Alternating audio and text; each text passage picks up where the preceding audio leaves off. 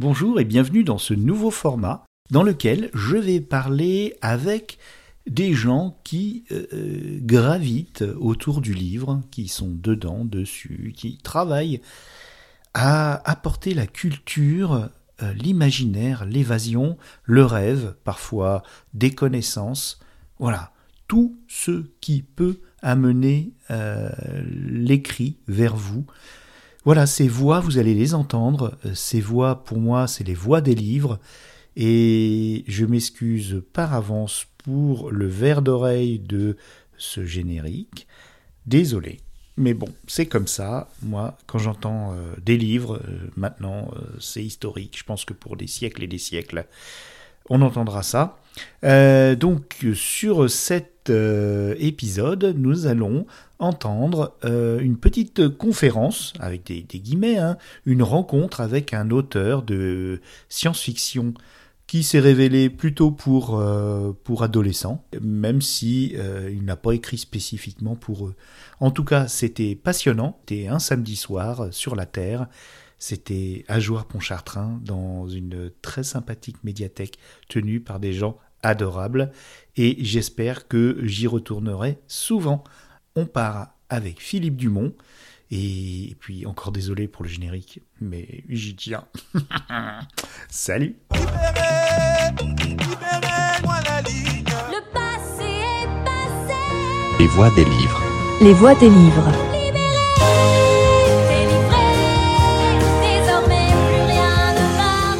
Les voix des livres. Suara suara buku. Ce que c'est que la SF euh, et comment on peut percevoir la, science-fiction aujourd'hui Qu'est-ce que ça a de particulier euh, dans, le monde qu'on connaît aujourd'hui avec euh, des évolutions très rapides des techniques? J'ai pas la prétention de décrire ce que c'est que la SF ou ce que c'est que d'écrire un roman. Je peux simplement vous parler de mon expérience, qu'est-ce qui m'a motivé, comment je m'y suis pris? Donc, la SF hier et aujourd'hui, c'est un petit constat, c'est qu'aujourd'hui, comme on disait, les technologies évoluent très très vite beaucoup plus vite que par le passé. Et donc on pourrait s'interroger, se dire est-ce que ça a toujours euh, du sens de faire de la science-fiction?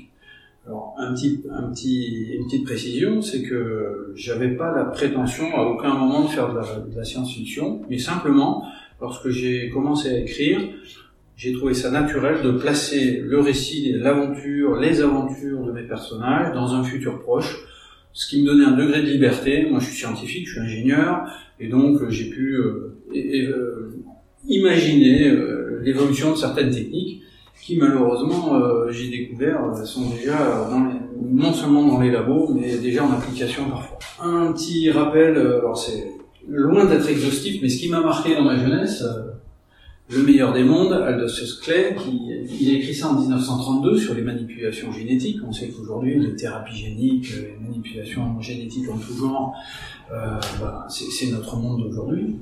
Euh, Barjavel, Ravage, un roman que j'ai lu plusieurs fois tellement il m'a marqué. Bon, à l'époque, c'est le tout électrique. Les voitures sont électriques, les ascenseurs sont électriques, les maisons sont euh, tout électriques, et euh, bah, tout s'arrête d'un coup. Et évidemment, euh, le retour euh, au, au, basique se fait de, de, façon assez violente. C'est un, un, roman un peu particulier, mais que, que j'avais trouvé assez passionnant. Euh, George Orwell, bon, Big Brother, tout le monde en parle, hein, 1984. S'il savait qu'on fait pire aujourd'hui que ce qu'il avait imaginé, euh, euh, même sur la série, euh, il y a Black Mirror sur, euh, sur Netflix, il y a, y, a, un des un des films qui, je crois, Chute libre, euh, qui parle de la note sociale que les gens cherchent à avoir de manière à obtenir un prêt euh, un peu avantageux et, on, est mal à l'aise dans ce film jusqu'à un moment où la, euh, la personne principale croise une, une femme qui parle et, qu'on trouve fort sympathique parce qu'en fait elle parle normalement, elle, elle, se fiche royalement de sa note sociale. Et c'est assez édifiant. Il pensait faire de la science-fiction, ça n'en est pas du tout. Hein. Aujourd'hui, vous écrivez un mot euh, contraire au parti, euh, vous pouvez plus tirer de l'argent à la banque. C'est ce qui arrive à certains journalistes en, euh, Chine. Et puis la reconnaissance faciale est tellement avancée, aboutie que quelqu'un qui va aider une vieille dame à traverser dans la rue va obtenir des crédits de, sur sa note sociale. Hein. C'est une réalité. Donc c'est même plus de la science-fiction. Et le dernier livre, mais que j'ai lu tardivement, j'avais déjà écrit mon premier roman. C'est euh, le cycle de fondation d'Isaac Asimov. Donc vous connaissez peut-être le film euh, e-Robot avec Will Smith, euh, où en fait Asimov, qui était un scientifique, s'est posé toutes les bonnes questions. Qu'est-ce que Qu'est-ce que, qu'est-ce que serait l'impact d'une intelligence artificielle, de robots humanoïdes euh, sur la société? Alors, pour citer un exemple, euh, à un moment donné, il y a un enfant qui joue au cache-cache avec son robot. Et le robot, il, perçoit, il est programmé pour percevoir quand l'enfant commence à s'impatienter et il fait, il fait du bruit exprès pour être trouvé. Et Asimov se dit, mais oui, mais sur le long terme, est-ce que c'est sain euh, finalement cet enfant il commence à avoir des difficultés à interagir avec d'autres enfants. Donc qu'est-ce qui nous arrive aujourd'hui? On interagit tous avec des machines, avec euh, nos téléphones, avec des intelligences artificielles qui sont déjà partout. Hein. Euh, les journaux gratuits, euh, les titres, les contenus ne sont pas écrits par des journalistes, ils sont écrits par des intelligences artificielles qui sont tous sauf des intelligences d'ailleurs. Hein. C'est un terme totalement inapproprié puisque c'est simplement des algorithmes qui vont chercher dans la masse des informations qui sont sur le web, euh, ce qui semble être statistiquement la réponse la plus appropriée à la question qui leur est posée. Pour revenir sur, euh, sur la science-fiction, je me suis dit à un moment donné, tiens, qu'est-ce qui pourrait euh, justifier toutes ces évolutions techniques et qu'est-ce, qu'est-ce qui ferait un fil conducteur? Et je me suis interrogé sur un médecin, un médecin qui serait spécialiste de tout. Aujourd'hui, on a des médecins un médecin du cœur, un, cardiologue, on a des médecins du système digestif, on a des médecins spécialisés dans la peau, dans, dans le cerveau, etc., etc. Mais on n'a jamais un médecin qui maîtrise toutes ces sciences-là. C'est tellement faramineux. Donc comment on pourrait euh, aboutir à ce médecin qui maîtrise tout? Donc la première solution, ça serait d'accélérer les apprentissages, avoir un système qui permet aux humains d'apprendre plus vite et mieux. Ensuite, deuxième solution, ce serait euh, d'augmenter les capacités humaines. On verra qu'il y a des, des choses hein, dans, les laboratoires et même en dehors des laboratoires. Augmenter la durée de vie, ce qui nous permet de faire des études plus longues, pourquoi pas. Et puis enfin, utiliser le big data et l'intelligence artificielle pour pallier à ce que l'homme n'arrive plus à faire, et eh ben, faire faire les machines. Alors, premièrement, accélérer les apprentissages, Aujourd'hui, il y a des casques de concentration qui ont été développés par l'armée américaine il y a quelques années, peut-être même une décennie, euh, et qui, euh, à l'origine, étaient là pour permettre euh, à des, des, militaires qui avaient été traumatisés à la guerre euh, de retrouver une concentration. Donc, euh, ça leur envoie quelques milliampères, hein, 2 milliampères maximum dans le cerveau, à des zones bien bien localisées, après avoir fait un scan du cerveau, et ça leur permet de se concentrer et, de, de plus souffrir de leurs troubles. Évidemment, hein, comme tout, le, le Viagra, c'était, je crois, pour des maladies de cœur. Ils s'en vendent des milliards. C'est pas du tout pour le cœur. S'il y a une application autre, ben, si ça fonctionne, elle s'est utilisée. Là, c'est la même chose. Ils se sont rendus compte que euh, lorsqu'ils faisaient la même chose avec un militaire sur un jeu vidéo, euh, ben il n'y avait plus de dialogue intérieur, pas de peur, pas d'état d'âme, et euh, euh, les, soldats avaient une efficacité euh, incroyable, testé sur des journalistes qui venaient voir.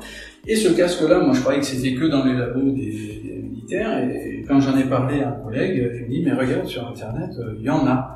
Un sportif américain qui se vante d'avoir amélioré ses, capacités de 20% grâce à ce, casque qui l'aide à se concentrer pendant les entraînements. À terme, ça va arriver dans les écoles. À terme, on, les parents se poseront la question est-ce que vraiment, euh, parce que le, grand mérite de ce casque, c'est euh, de dire, vous savez, hein, on, on, a des résolutions, on on se dit, euh, on va, on va se mettre au piano cette année, allez, je m'y mets, et puis le soir venu, de se mettre au piano, on se dit faire des gammes, je vais plutôt me servir un petit coup à boire et puis manger des gâteaux, euh, et puis on verra ça demain.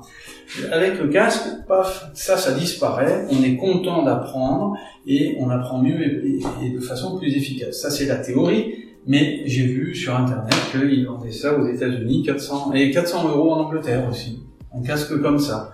Quels sont, quels sont les effets? Évidemment, il n'y a pas de scan du cerveau, donc c'est du prêt-à-porter c'est sans doute bien moins efficace, mais voilà, ce que je croyais être de la science-fiction, c'en est pas. Alors, toujours dans l'idée de, ce médecin qui maîtrise tout, bah, la deuxième chose, c'était euh, bah, pourquoi pas augmenter les capacités humaines. On parle beaucoup d'hommes augmentés aujourd'hui et euh, d'implants neuronaux. Alors, dans l'histoire de Zach, dont je parlerai tout à l'heure, c'est mon premier roman, j'évoque cette, idée d'implant neuronaux qui pourrait, un peu comme une clé USB qu'on vient plugger, euh, apporter euh, des choses en plus. Troisième euh, possibilité, on augmente la durée de vie. Ça, c'est le thème essentiel de, mon premier roman. Et euh, bah là, il faut savoir, Jeff Bezos, hein, le, patron d'Amazon, il a investi 10 milliards dans des laboratoires de, recherche pour trouver à pallier au vieillissement des cellules humaines. N'est pas prêt d'aboutir, c'est pour dire que on fait de la science-fiction qui est, plus totalement de la fiction. Et le dernier point, l'intelligence artificielle, j'en ai parlé. Et par exemple, si on en revient à la médecine, il y a une intelligence artificielle développée par IBM qui s'appelle le Dr Watson et qui aujourd'hui, lorsqu'il euh, est soumis à des diagnostics euh, par rapport à un médecin, il a un taux de, de, réussite qui est au moins égal à celui des êtres humains. Voilà. Ce qui peut, d'une certaine façon, euh, être, euh, être une excellente nouvelle parce que euh, cette intelligence artificielle, encore une fois, va pouvoir comparer des milliards de cas alors que le médecin va faire appel à sa mémoire peut-être sur quelques dizaines ou quelques centaines de cas. Donc, quelque part, ça va décharger le médecin ou ça va lui permettre une vérification supplémentaire. Bon, c'était juste pour faire euh, un parallèle entre ce qu'est la fiction et ce qui est qu'à moitié. Alors, j'en viens donc à la loi des pyramides, que j'ai publié euh, au cours des dernières années. Donc, euh, ben voilà, l'héritage de Zach, c'est le premier livre que j'ai publié, mais que j'avais écrit. Euh, c'est le deuxième que j'ai publié, pardon, mais que j'avais écrit en premier. Chamichikan, un nom Quechua, euh, que j'ai publié en deuxième, et puis Chami Koderazed, qui est le troisième qui arrive derrière. Voilà, alors là je voulais simplement euh, rappeler un peu, mais euh, euh, en fait je parle d'acquis prénataux, je ne l'ai pas mentionné dans ma présentation euh, sur l'ASF, mais c'est quelque chose qui me, qui me tenait à cœur, je trouvais intéressant de se poser la question. Un bébé kangourou, quand il monte dans la poche de, sa maman, il suit l'odeur de la salive, et s'il ne monte pas dans la poche, il ne va pas survivre. Et c'est une crevette, quelque chose comme ça, ça veut dire qu'il y a quand même une mémoire prénatale qui est imprimée quelque part, qui, fait que lorsqu'il va naître, il fera les gestes qui vont lui sauver la vie. Donc de là, décrypter cette mémoire, être capable d'écrire à la place de ce qui est imprimé, on peut tout imaginer. Voilà, ça, ça a été le thème de Chami. Sur Zach, euh, bon, euh, je ne veux pas quand même dévoiler la fin, si vous voulez le dire, mais on, va partir sur une quête identitaire. À chaque fois, c'est un peu le, thème hein, sur mes romans pour adolescents et jeunes adultes.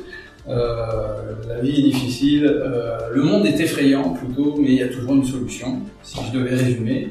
Et euh, qu'est-ce qui se passe quand on est ado et qu'on découvre un monde justement que l'on n'attendait pas? Donc Zach, lui, le jour de ses 16 ans, il est convoqué chez son notaire et il reçoit un colis que son grand-père lui a légué alors que le grand-père est décédé plusieurs années avant. Et euh, il va comprendre qu'avec ce colis qui est tout à fait insignifiant, il rentre chez lui. Euh, il se dit mais pourquoi il m'a légué cet objet Et il voit qu'il y a quelque chose de un message codé dedans, mais il n'y a pas beaucoup de temps de s'interroger qu'on enfonce la porte de sa maison et qu'on lui court après. Voilà, j'en dis pas plus.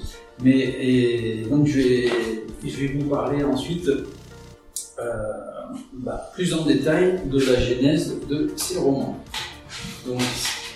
Le déclencheur pour le premier roman, bah, c'était une émission de radio que j'ai entendue à Naufle, en revenant de chez moi, en face de la maison du diplôme, euh, des scientifiques, qui, parlaient justement de la recherche sur le vieillissement des cellules.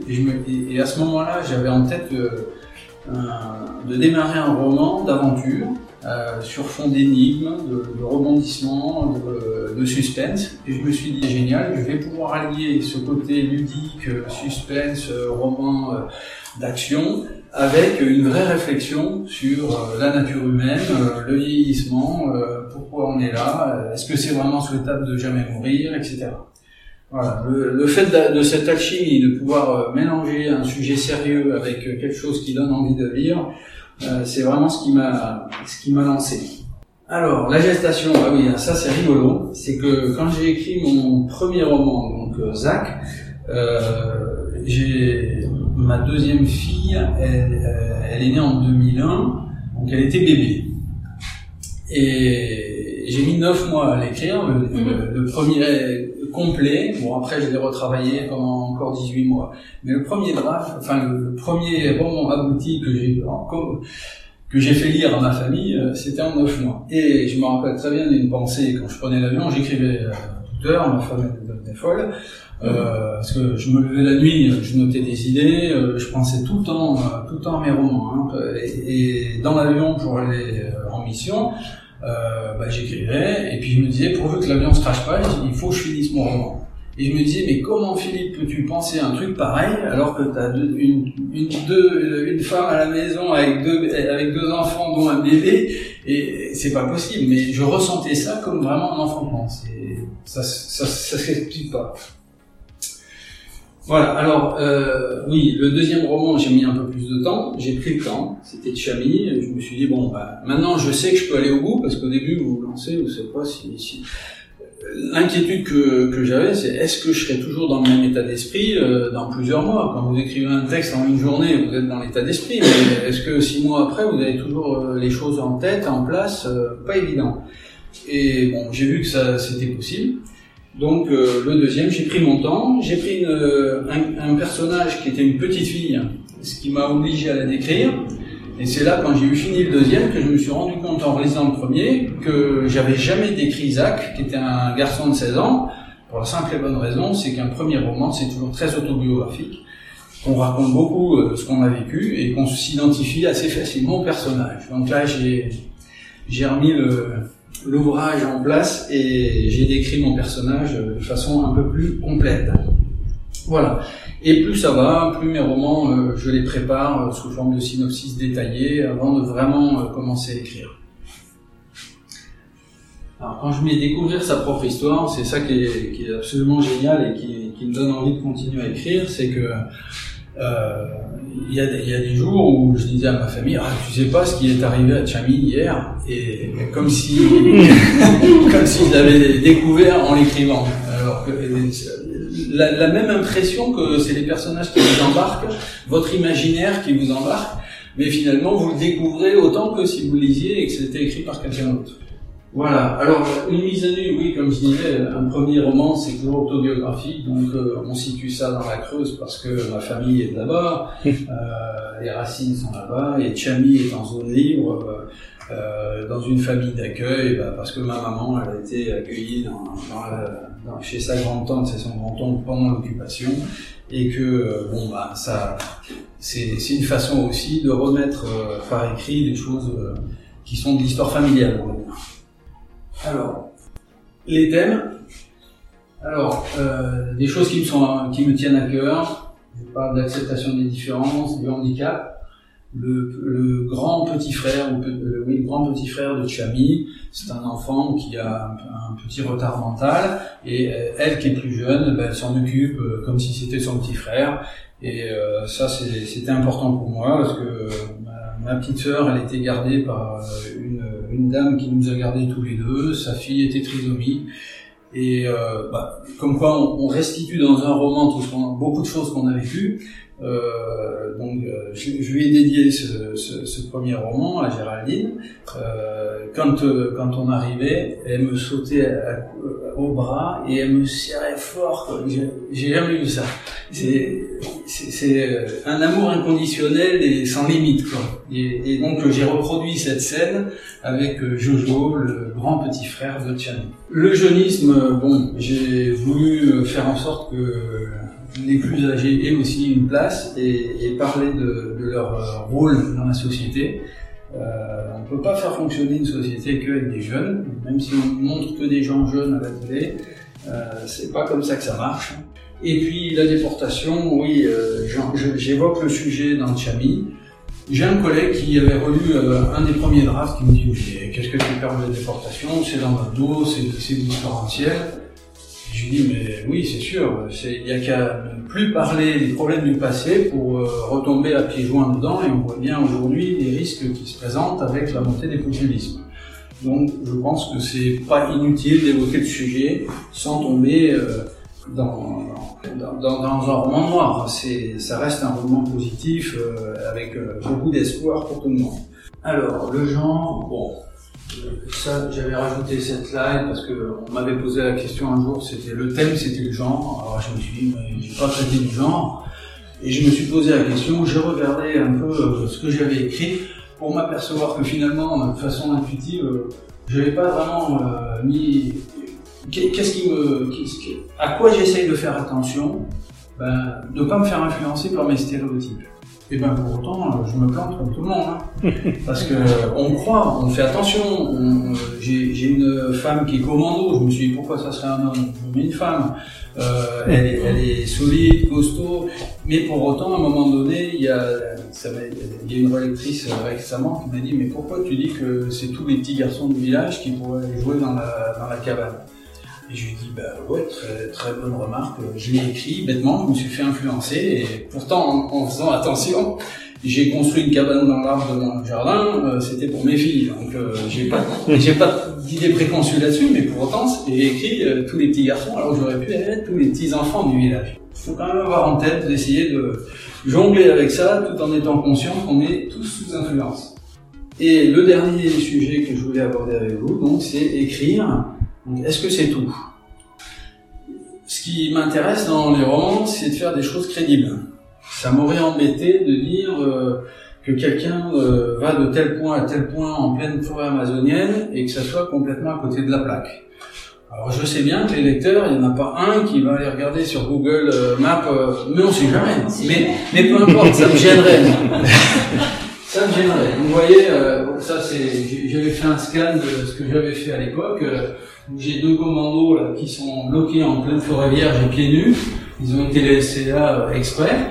Et puis ils vont devoir rejoindre ce point-là au bord de la rivière. Et euh, pour ce faire, ils vont mettre un certain temps. Euh, j'ai considéré qu'ils allaient faire 1 km 5 en forêt, puis 43 km sur l'eau. Et comme ça, ça me donne, ça me donne un décalage temporel et ça me permet de savoir ce qui se passe pendant ce temps-là ailleurs. Là aussi, pour savoir ce qui se passe ailleurs, je suis obligé de vous dire, et ils sont en forêt amazonienne, il est 20h, ils appellent en France, il est 2h du matin. Et donc quand ils vont appeler, euh, il ne s'agit pas que je dise que les gens euh, qui sont piques du de Bigorre d'ailleurs, euh, ben, ils sont en train de boire le café sur la terrasse si c'est 2 heures du matin. Donc il faut tenir compte de ces décalages horaires. Voilà. Ensuite, ça c'est un tableau, c'est juste un extrait, c'est un tableau de, des événements. Parce que quand on commence à jouer avec des personnages qui sont très âgés, et que le grand-père dit ah j'ai bien reconnu ton arrière-grand-père eh ben il faut commencer à se dire mais c'était quand? Et, et, quel âge avait un tel? Et il était né il était pas né? Euh, et puis pour s'apercevoir, bah oui, c'était moi, moi, moi, non plus, j'étais pas né. Donc euh, j'ai fait des tableaux avec l'âge de Zach, 17, 18, 19, 22, les années, et puis euh, les, les, les, principaux euh, éléments de, de l'action dans, dans les romans. Voilà. Quand j'ai fait Chami, pareil, je me suis recalé là-dessus pour tout, tout remettre d'équerre mon éditrice m'a dit, comme euh, ton premier roman est épuisé, on va le ressortir, est-ce que tu n'as pas envie de le recaler dans le temps? Parce que là, on se rapproche dangereusement de la date à laquelle ça se produit. Ah, je lui ai dit, mais là, il y a un sacré boulot derrière. Hein. Alors, la physique, bon, bah, ça c'est parce que les, collégiens, les lycéens, je, je, leur parle de physique. Donc dans, dans l'héritage de Zach, on a des bulles qui se déplacent euh, au-dessus du sol, qui touchent pas le sol. Bon, il n'y a rien qui existe de la sorte. Maintenant, ça fait appel à une chose toute bête. Hein, c'est la technique de magnéto-hydrodynamique, c'est la force de la place. Alors la force de la place, vous avez un, un aimant qui est symbolisé comme ça, entre le nord et le sud, deux barreaux en métal avec une pile, et on met un barreau en métal euh, en travers qui va se mettre à rouler sous l'effet euh, d'une force F là qui est en vert parce qu'il euh, y a du courant qui traverse et puis euh, ce champ. Donc il y a la règle des trois doigts, enfin c'est un principe basique. Et pour faire ça, ce que je veux dire, c'est que le mouvement, il est créé par un champ très élevé. Et donc, si on a un véhicule métallique, on a des courants de surface très élevés, avec un champ magnétique, ça veut dire qu'on peut arriver à déplacer l'objet. Et on va pas le déplacer dans le sens du profil par rapport à l'air, mais de la surface maximum. Comme on avait pu voir les soucoupes volantes que les premiers euh, auteurs de science-fiction ont pu imaginer, euh, elles se déplacent vraiment dans le sens de la surface maximum. C'est logique. C'est logique, même si c'est intuitif. Euh, voilà. Alors, il faut une telle énergie que je sais pas si ça verra jour un jour. Il faudrait sans doute des, des matériaux supraconducteurs à température ambiante, parce qu'aujourd'hui, euh, les premiers supraconducteurs qu'on a réalisés, ils étaient à moins de 290 degrés, puis à moins 80, donc euh, l'azote liquide, ça commence à être jouable, et je crois que maintenant, il y a des choses autour de la température ambiante. Bon, ça fait partie des éléments qui rendraient possible ce type de véhicule. Et la fusion nucléaire, bon, on en reste, ça fait quand même un paquet de moments, hein, très longtemps qu'on cherche à faire de la fusion. Il y a des progrès, les États-Unis ont montré une démonstration récemment euh, qui a duré quelques dizaines de secondes, je crois, euh, pour fournir une énergie. Donc, euh, pour le plus jeune, les centrales nucléaires, aujourd'hui, elles cassent un atome, ça libère de l'énergie, et la fusion, c'est l'inverse. On met deux ensemble et ça libère une énergie encore plus grande, et surtout, elle est vachement propre. Il n'y a pas de déchets, il n'y a que de l'hélium qui ressort. Il faut du tritium, du deutérium pour faire ça, et en gros, c'est ce qu'on trouve dans l'eau de mer et c'est en gros reproduire l'énergie du soleil. Euh, RSE, c'est une remontée sur expiration. C'est dans le dernier roman, je parle d'une remontée sur expiration de 70 mètres que je ne recommande à personne. C'est les sous-mariniers, les militaires français, euh, ils doivent pouvoir faire ça de 80 mètres quand ils sont obligés de poser le sous-marin au fond de l'eau. Donc euh, là, ils ont le droit de respirer deux fois dans le sas, parce que c'est de l'air sous pression à 9 bars, puisqu'on est à 80 mètres de profondeur et ils doivent chanter tout de suite, donc une, inspiration, une deuxième, ils se mettent dans une capsule et ils remontent en soufflant tout le temps, tout le temps, parce que l'air qu'ils ont dans les poumons va se dilater à fur et à mesure qu'ils remontent et que la pression diminue. Quand on passe de 10 mètres à la surface, euh, la pression double, euh, enfin elle, est divisée par deux et le volume d'air dans les poumons double. Donc en plongée sous-marine, si vous bloquez la respiration à 10 mètres et que vous remontez, c'est l'accident le plus grave qui soit, puisqu'on est c'est une surpression pulmonaire, on s'expose les poumons. Euh, donc c'est pour expliquer un peu ce phénomène de remontée sur respiration que mes, mes héros, euh, jeunes héros, euh, pratiquent. Voilà. La méthode. Alors, c'est ma méthode, on va dire. il y a plein d'auteurs qui fonctionnent différemment. Il y en a qui réfléchissent à leur roman pendant 6 mois, puis qui se mettent à écrire en 15 jours, et puis c'est torché. Moi, je fonctionne pas comme ça. Je suis, je suis plutôt régulier tous les matins. Comme je dis toujours, euh, c'est comme le sport, mais une règle, c'est bien quand il y a une exception, hein, parce que sinon c'est trop de charge mentale de se dire j'ai une règle et je m'y tiens à 100%, il faut qu'il y ait des petites exceptions de temps en temps. Et puis il faut se faire plaisir, ça c'est la clé. Si on se fait pas plaisir, c'est pas la peine. Un, euh, un, truc, oui, se relire à haute voix. Alors ça c'est primordial. Euh, je me suis rendu compte, euh, si, si, on est dans la tête et que ça accroche, ça va. Mais à haute voix, on voit tout de suite ce qui accroche, si la phrase est trop lourde, si elle est un peu trop compliquée. Et le fait de lire à haute voix, si ça passe tout seul, alors les, ça passera. Voilà. Et comme disent les Anglais, let's settle, c'est-à-dire que faut imaginer euh, l'aquarium avec du sable, euh, on touille avec la poussière, faut laisser tout ça retomber. Donc en gros, faut mettre votre draft, euh, votre brouillon dans un tiroir, excusez les anglicismes, c'est le boulot. Et je, je, fais en sorte de le faire le moins possible, mais ça me rattrape. on reste dans le tiroir 3-4 mois, et ensuite on, on, se relit. Ce qui est compliqué, mine de rien, parce que pour se refaire une idée de, son roman, faut, faut commencer à l'avoir oublié, et pour, pour, pouvoir porter un œil neuf. Je, fais toujours la comparaison, quelqu'un qui, fait un tableau, ben, il se recule de trois pas, et puis il le regarde dans sa globalité un roman, pour regarder dans sa globalité, il bah, faut se le lire. Et quand il y en a 400 pages, ça prend un petit moment. Je vais vous avouer, Chami, quand je l'ai fini, j'en pouvais plus. le lire, le relire, le relire, le relire, il y a un moment, on en fait une indigestion. Et pourtant, j'ai pris beaucoup de plaisir. Voilà, donc les anecdotes, tout à l'heure, je parlais des, des, des Madeleines de Proust. Donc l'effort, c'était l'endroit où se trouve Chami et où ma maman était pendant l'occupation. Il mange du plateau de pommes de terre, Jojo va à la pêche avec son papa, bon, c'est des choses que j'ai vécues. Euh, la pêche aux écrevisses aussi. Le pic du Midi de Bigorre, il y a 4 km de, de, galerie dans le pic du Midi de Bigorre, qui était pendant très longtemps en Europe un, des centres d'observation des étoiles euh, majeurs.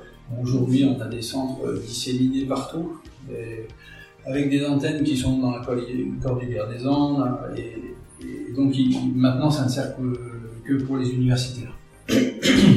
Mais l'endroit est vraiment sympa. Hein. Si vous avez l'occasion d'aller dormir là-haut un jour, euh, je vous conseille. Euh, ah oui, une anecdote sur la nage de Chami et la pêche avec Jojo. Euh, dans, dans, dans l'ouvrage Chami, euh, Chikan, il y a un chapitre que j'ai presque pas relu, où Jojo part à la pêche avec son papa.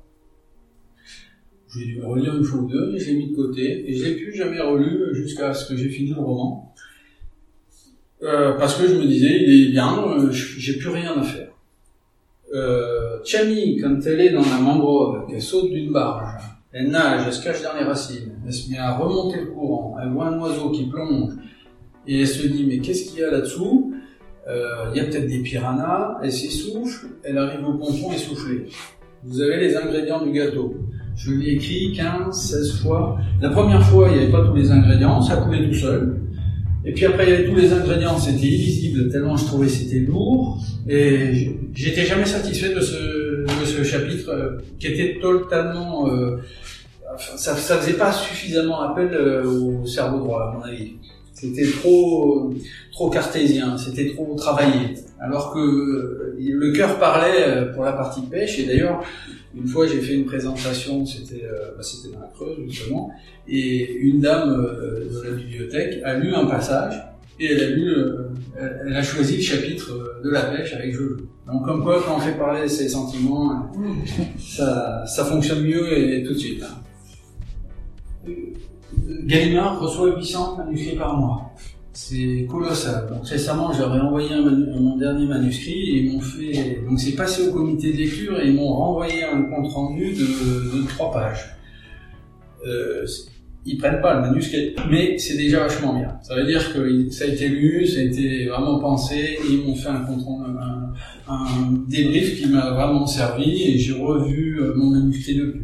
Euh, mais ça veut dire, ça donne un peu l'idée de de la galère on, a envie de passer du temps à écrire, on n'a pas envie de passer du temps à chercher des éditeurs. Et aujourd'hui, les gens moins en moins, euh, ça devient compliqué. Voilà. 0,3% de, manuscrits sont édités. Alors j'ai mis euh, les salons, le web, etc. Puis femme actuelle. Parce qu'à un moment donné, j'en avais marre, c'est ma fille qui m'avait dit, mais envoie tes manuscrits, tu peux te faire publier. Euh, ma maman me dit, mais tu sais, Alice Jeunesse, ils, ils, font aussi des romans pour ados. elle, elle les connaissait pour les pour la petite jeunesse. Et je suis euh, envoyé un nouveau manuscrit parce que quand j'ai envoyé les premiers, c'était des machins comme ça. À 7 euros l'envoi euh, en, en colis, euh, faut faire les photocopies, relier, ils veulent pas de recto verso, ils veulent double interligne et de la police 12 du romain. Alors euh, forcément ça fait du papier quand c'est des romans de 400 pages. Et donc je les ai appelés, et je leur ai dit voilà, ça parle de ça, c'est une trilogie, mais j'ai aucune idée de ce qu'il y aura dans le troisième. Le premier, voilà de quoi ça parle, le deuxième, voilà de quoi ça parle. Ils m'ont dit ah ben écoutez, envoyez-nous un synopsis et un chapitre. Et la semaine d'après, ils me rappellent, ils me disent est-ce que vous me laissez la, euh, est-ce, que vous pouvez nous laisser un mois de, d'exclusivité? Sans blague. Bien sûr que je vous la laisse. et puis derrière, ils m'ont envoyé le contrat. Puis il y a une deuxième édition dans le, une maison d'édition dans le Nord qui m'avait contacté en septembre, mais là j'avais signé en juin, donc euh, voilà, et c'est parti comme ça. Et ils ont édité les trois. Et normalement, euh, ils ont, bon, ils ont eu des gens qui ont été malades là, mais ça devrait ressortir en fin d'année sous forme de la trilogie à nouveau sous forme d'un coffret. Voilà, et puis la récompense, euh, ben, c'est quand c'est sorti à la FNAC de Paris 2. Vous voyez, Zach, euh, je, suis allé spécialement pour prendre la photo à Paris 2 parce que ça, fait toujours plaisir. Voilà, ben écoutez, je vous remercie. J'espère que je vous ai pas saoulé avec tout ça. Non, très intéressant. Et puis depuis, donc j'ai écrit pendant que j'écrivais le troisième volume de la trilogie, j'ai publié euh, les histoires d'Émilie, ma grande fille qui est, qui est infirmière, qui a commencé sa carrière en gériatrie à l'EHPAD à côté d'ici, à Pontchartrain. Et je me suis dit, c'est pas possible que je passe à côté de ce qu'elle me raconte là, parce que elle, elle vivait, elle adorait son métier, elle avait 20 ans, et elle était confrontée à des choses qui étaient du domaine de l'incroyable pour, pour moi. Et, c'était toujours des larmes, des sourires. Euh, enfin, c'était une vraie, une vraie bouche écossaise. Donc je lui, demandais les, mots clés, et à chaque fois j'ai écrit des histoires et je lui faisais valider. Voilà, donc ça a donné le petit recueil est quand l'infirmière décompresse. Moi j'ai une question par rapport justement à ce recueil. L'écriture de ce recueil, en quoi il a été différent des romans, en somme? Alors, vraiment rien à voir, parce que c'est un recueil de d'histoires de deux pages. Voilà. Donc euh, un jour une histoire. Mhm. Euh, et je me dis oui ça c'est trop chargé d'émotions, c'est trop fort. Pour, pour le roman c'est un travail de longue haleine. Hein. C'est comparer le 100 mètres avec le avec un trekking. Hein. Et, et, justement c'était une question que j'avais dans la tête depuis tout à l'heure. Euh, justement pourquoi pas les nouvelles Commencer par des nouvelles plutôt que commencer par un roman. J'ai commencé par des nouvelles avec Elvira. Oui. J'avais peut-être publié. Non, t'as été vendu. En fait, au départ, je savais même pas pour qui, pourquoi j'écrivais. C'était juste euh, cette alchimie que, dont je vous ai parlé entre ce sujet scientifique qui me tenait à cœur. Je me disais, mais j'ai envie de traiter, j'ai envie de discuter de ça, et, comment je peux le faire Et en même temps, j'avais envie d'écrire une, une, aventure, et, et j'ai eu cette, cette idée de, cumuler les deux là, et je me suis lancé. Euh, et j'ai pris tellement de plaisir à ça que c'était parti. Mais je savais pas s'il y aurait 100 pages, 200, 300. Est-ce que ça serait pour des ados, des adultes? Je savais pas pour qui j'écrivais. Il se trouve que ma grande fille lisait beaucoup, donc elle était ma première relectrice et euh, qui, qui, me faisait des, des, commentaires en disant non, non, ça ne peut pas se passer comme ça, papa, non, ou alors euh, euh, même surtout pour les pour les pour les, petites histoires d'infirmières elle m'a corrigé non, c'était pas dans la même chambre, c'était la chambre à côté. Bon, ok, très bien. ouais, donc c'est surtout dans le cadre familial la relecture il n'y avait pas euh, euh, la volonté d'aller sur une communauté. Par exemple, j'ai rencontré pas mal d'auteurs qui, qui, discutent entre eux, auteurs euh, débutants ou pas, et qui se font relire par des gens. Euh, voilà, ce, qui est déjà un gros boulot, hein, parce que relire pour quelqu'un, faut, faut, faut être, euh, faut bien l'aimer parce que 400 pages, faut trouver le temps. C'est ça. Voilà. Ça. Et donc c'est que dans le cercle amical et familial. Bah, j'ai des collègues qui sont manifestés aussi, et, mais effectivement, moi, je, je suis pas de la génération des réseaux et j'ai un peu de mal encore avec ça. Mhm. Euh, j'ai essayé de créer un, un, un, site à un moment donné, mais je me suis dit, euh, Philippe, euh, les journées, elles ont 24 heures. Si tu passes autant de temps sur, sur à, à, gérer sur, ah oui. sur les réseaux, c'est pas jouable. bon, après oui, euh, se faire relire, enfin, se faire relire par des pairs, c'est sans doute une très bonne idée, hein, mmh. c'est certain. J'ai relu un certain nombre de ah. d'amis aussi. Moi, j'ai bien aimé euh, quand vous expliquiez qui est euh, la façon de construire un, un, roman et notamment de faire la matrice et de justement de faire quelque chose de très planifié pour savoir vraiment où on en était. Mais il y a une chose aussi qui me taraude, euh, c'est que est-ce qu'à un moment donné, on n'est jamais habité par le doute que quelqu'un a déjà écrit l'histoire qu'on a en tête? Est-ce que c'est pas ouais, Je pense qu'on y met tellement de soi. C'est un peu comme les musiques qui sortent, euh, elles peuvent ressembler, bien sûr, et, et, il y a sans doute des gens qui auront écrit des choses euh, en partie similaires, euh, mais mais écrire la même chose, j'y crois pas une seconde. C'est un peu comme euh, l'alchimie qui fait qu'on se ressemble pas. Hein. Mmh. Chaque bébé ressemble aux autres bébés, mais il est différent. Donc l'idée originale aussi, c'est que, comme je disais, c'est un peu il y, a un petit côté euh, autobiographique, c'est que mon personnage, il va aller dans les Alpes, il va marcher sur des glaciers, il va monter sur des sommets, il va ensuite voler vers l'Écosse. Euh, J'ai vécu un an en Écosse, euh, enseigner le français quand j'avais 20 ans. Euh, il va partir en Islande, et ça j'en rêve, je dirais que l'année prochaine, mais enfin. voilà, donc je, vais, mettre en musique tout un tas de choses qui, sont, qui me sont propres. Donc euh, oui, sans doute qu'il y a des choses qui... Il y a peut-être même des choses, sans le savoir, euh, que je restitue et que j'ai vu ou lu, euh, vu dans des films ou lu dans des livres. hein. Ça, euh, je, je parierais pas ma chemise que... Et, de façon totalement inconsciente, mais... Vous êtes lecteur de SF Alors, comme moi je suis un piètre lecteur, enfin, quand j'étais jeune, je lisais assez peu. Je lisais quelques romans, mais je les lisais lentement et marquaient. Et Quand je vous ai cité Aldous Huxley, celui-là j'avais lu en français puis en anglais. Euh, ensuite j'ai lu les cycles des dunes. euh, toutes les lectures qu'on nous a fait faire à l'école, euh, mais qui m'ont pas forcément donné envie de lire. Euh, et ah oui, par, exemple, le pays où, l'on n'arrive jamais de André Dautel, qu'on nous a fait lire en sixième, vous voyez, ça m'a marqué. Et il fallait faire des fiches de lecture. La maîtresse nous avait dit, euh, pour chaque personnage, vous écrivez ce qui se passe dans chaque chapitre. Le truc infernal. Ça m'a pourri ma lecture, mais quand je suis arrivé, donc c'était la sixième, et en seconde, j'avais toujours une petite voix qui me disait, Ah, il y a un truc dans ce livre, euh, et, là maintenant j'aimerais bien le relire à nouveau, parce que je l'ai relu quand j'étais en seconde, et j'ai ressenti quelque chose de fort, que, que, qui, qui m'avait été un peu gâché par le travail scolaire qui était à côté. Je sais que j'ai étudié euh, Fahrenheit euh, 451, Oui. 1984 d'Orwell. Euh, bizarrement, euh, quand j'y repense, je me dis mais je l'ai lu où? Bah à l'école. L'idée, hein, c'est que Chami, là, euh, lorsqu'il est sorti, au Canada, enfin au Québec, il a été euh, sélectionné par euh, le ministère de l'Éducation pour accompagner euh, des discussions dans les collèges et dans les lycées sur les manipulations génétiques et l'eugénisme. Euh, donc j'avais fait une capture euh, sur- et je me dis une capture sur internet de, l'écran, hein, je n'ai pas apporté, mais euh, je me suis dit ils sont vraiment très modernes. Ah oui, toujours. hein. Parce que je comprends hein, les classiques, mais vous connaissez la définition des grands classiques. C'est un livre que tout le monde veut avoir lu, mais que personne n'a envie de lire. Euh, je comprends qu'il y ait- une qualité derrière, mais est-ce qu'il ne faut pas, pour pas détourner les jeunes de- des livres, les amener sur des choses un petit peu plus récentes, un petit qui leur parlent un peu plus?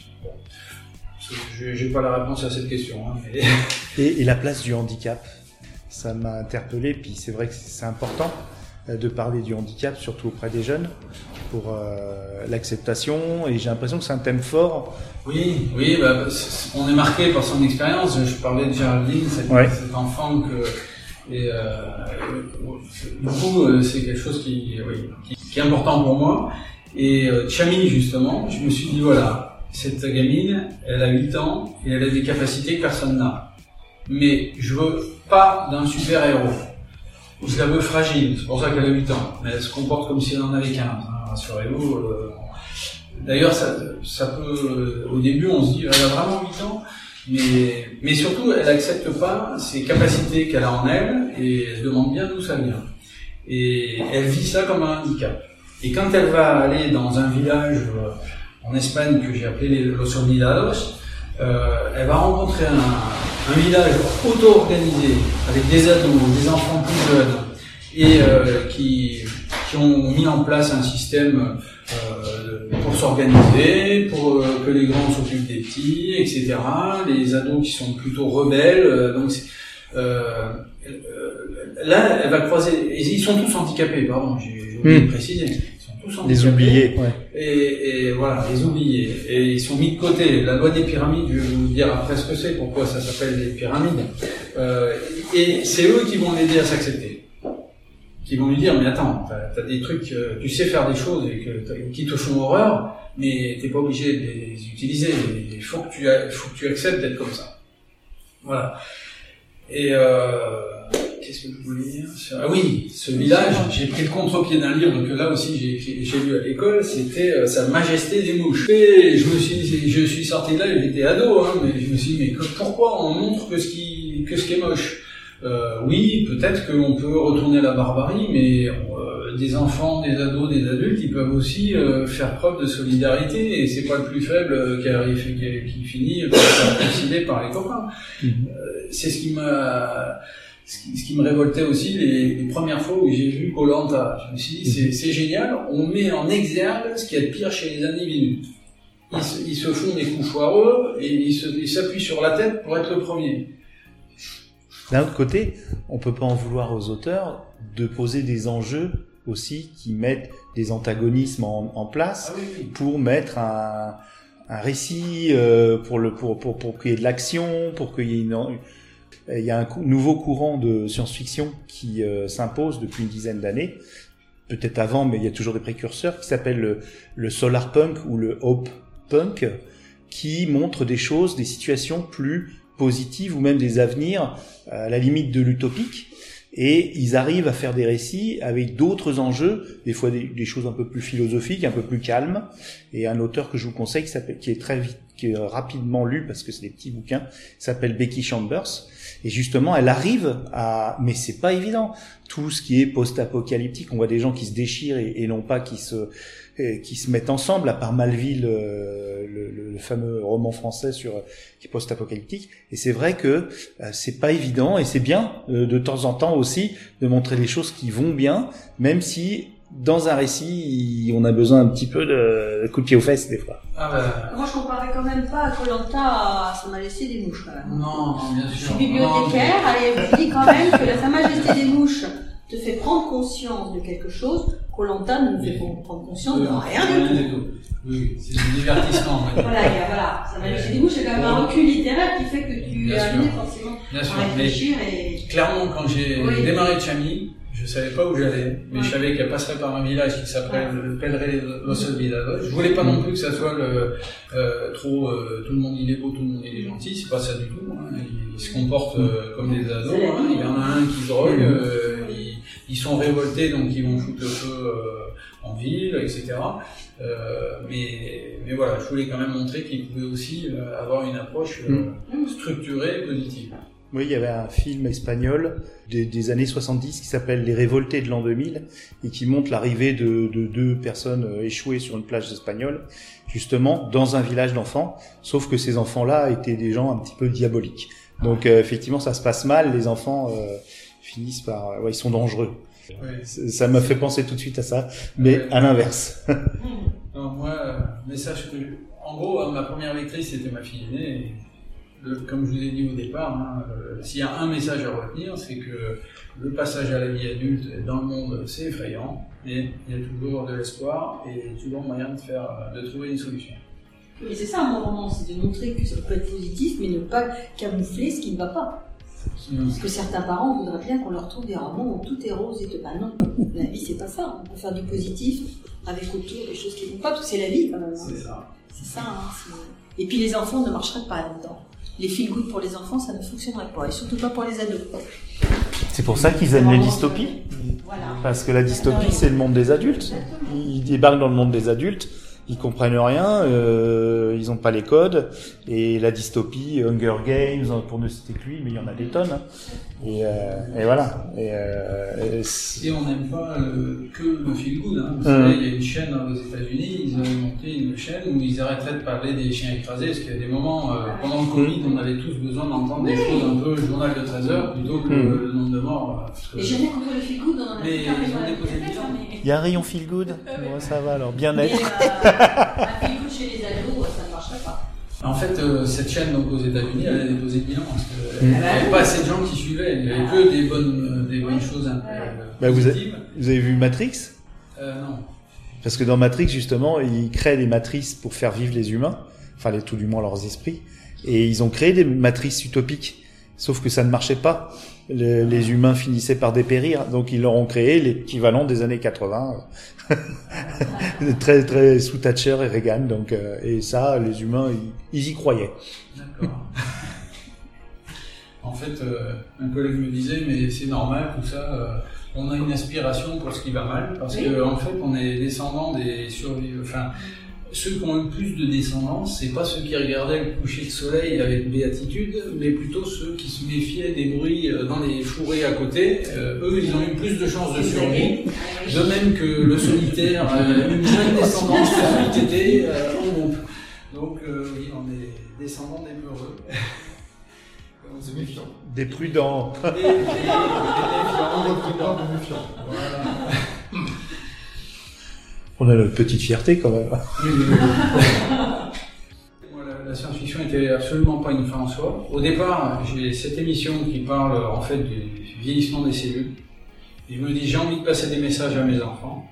Et j'avais en tête euh, un scénario euh, à, rebondissement. Et donc, euh, à ce moment-là, j'ai vu ce jeune qui récupère le colis et qui rentre chez lui et, qui, a, un mystère à élucider. Pour, vous dire ce qui se passe, c'est que euh, là, il y a deux agents secrets qui enfoncent la porte et il se retrouve pieds nus avec son chien, son sac euh, de sport, l'objet que le grand-père a laissé, et il se retrouve dans la rue. euh, et le grand-père a fait dire au, au, notaire, surtout tu te méfies des faux amis et tu quittes Paris le plus vite possible. Bon, voilà. Donc mon personnage qui a 16 ans, il se retrouve dans la rue comme ça, et ça va l'amener à traverser l'Europe. euh, Et j'ai oublié de dire pourquoi la loi des pyramides. Au fur et à mesure du, roman, parce que donc je l'ai situé à, plus tard que dans l'immédiat, parce que je voulais, que ces technologies évolué, que qu'il y, ait- des choses abouties, dont, les implants neuronaux par exemple. Euh, donc euh, Zach est d'une famille de scientifiques qui, ont mis au point des im- implants neuronaux pour les militaires, c'est toujours comme ça que ça commence. Donc euh, le bif un standard, on l'opère, on lui met un implant et il devient pilote d'hélicoptère. c'est de la pure science-fiction, Mhm. mais c'est du décor. Pour moi, c'est pas là qu'est l'essentiel, c'est vraiment cette quête identitaire, cette aventure humaine euh, qui, qui fait le qui fait l'intérêt du roman. Ça, voilà, et lois des pyramides, en fait, c'est que Zach, à un moment donné, se retrouve dans les, dans les Alpes et il découvre une zone d'exclusion. Comme il y en a plusieurs en Europe, parce que euh, la loi des pyramides qui a été décrétée, elle exclut euh, les, centenaires. En fait, euh, celui qui est à la tête de l'Europe, bon, on va imaginer une gouvernance un peu différente de ce qu'on a aujourd'hui, il, il sait plus quoi faire parce que en 10 ans, l'espérance de vie a augmenté de 10 ans, et on n'a plus de travail pour tout le monde, euh, tous les systèmes sont en carafe, euh, il faut trouver quelque chose. Et lui, il a une idée brillante, il rajoute une inconnue euh, dans, dans l'équation, comme s'il n'y en avait pas assez. Et l'inconnu, c'est l'âge, l'âge maximum légal devient une variable et fixe à 100 ans l'âge maximum légal. Donc à partir de 100 ans, on met les gens dans des réserves, un peu comme étaient les Indiens d'Amérique autrefois, et on les ignore. Vous ignorez le problème, il n'y a plus de problème.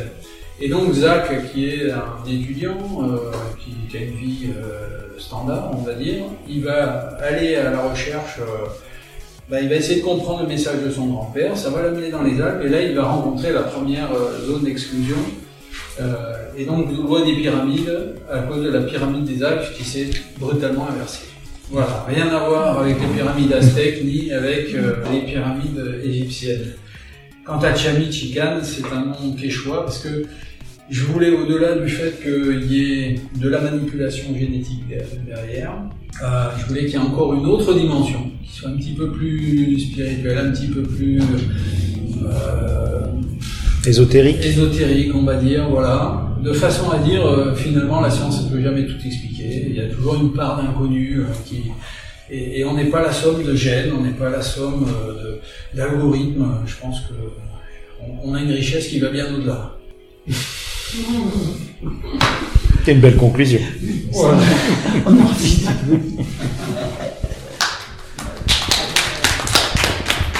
Galaxy Pop, Galaxy Pop. Galaxy Pop, Galaxy Pop. Wow. Galaxy Pop. Pop.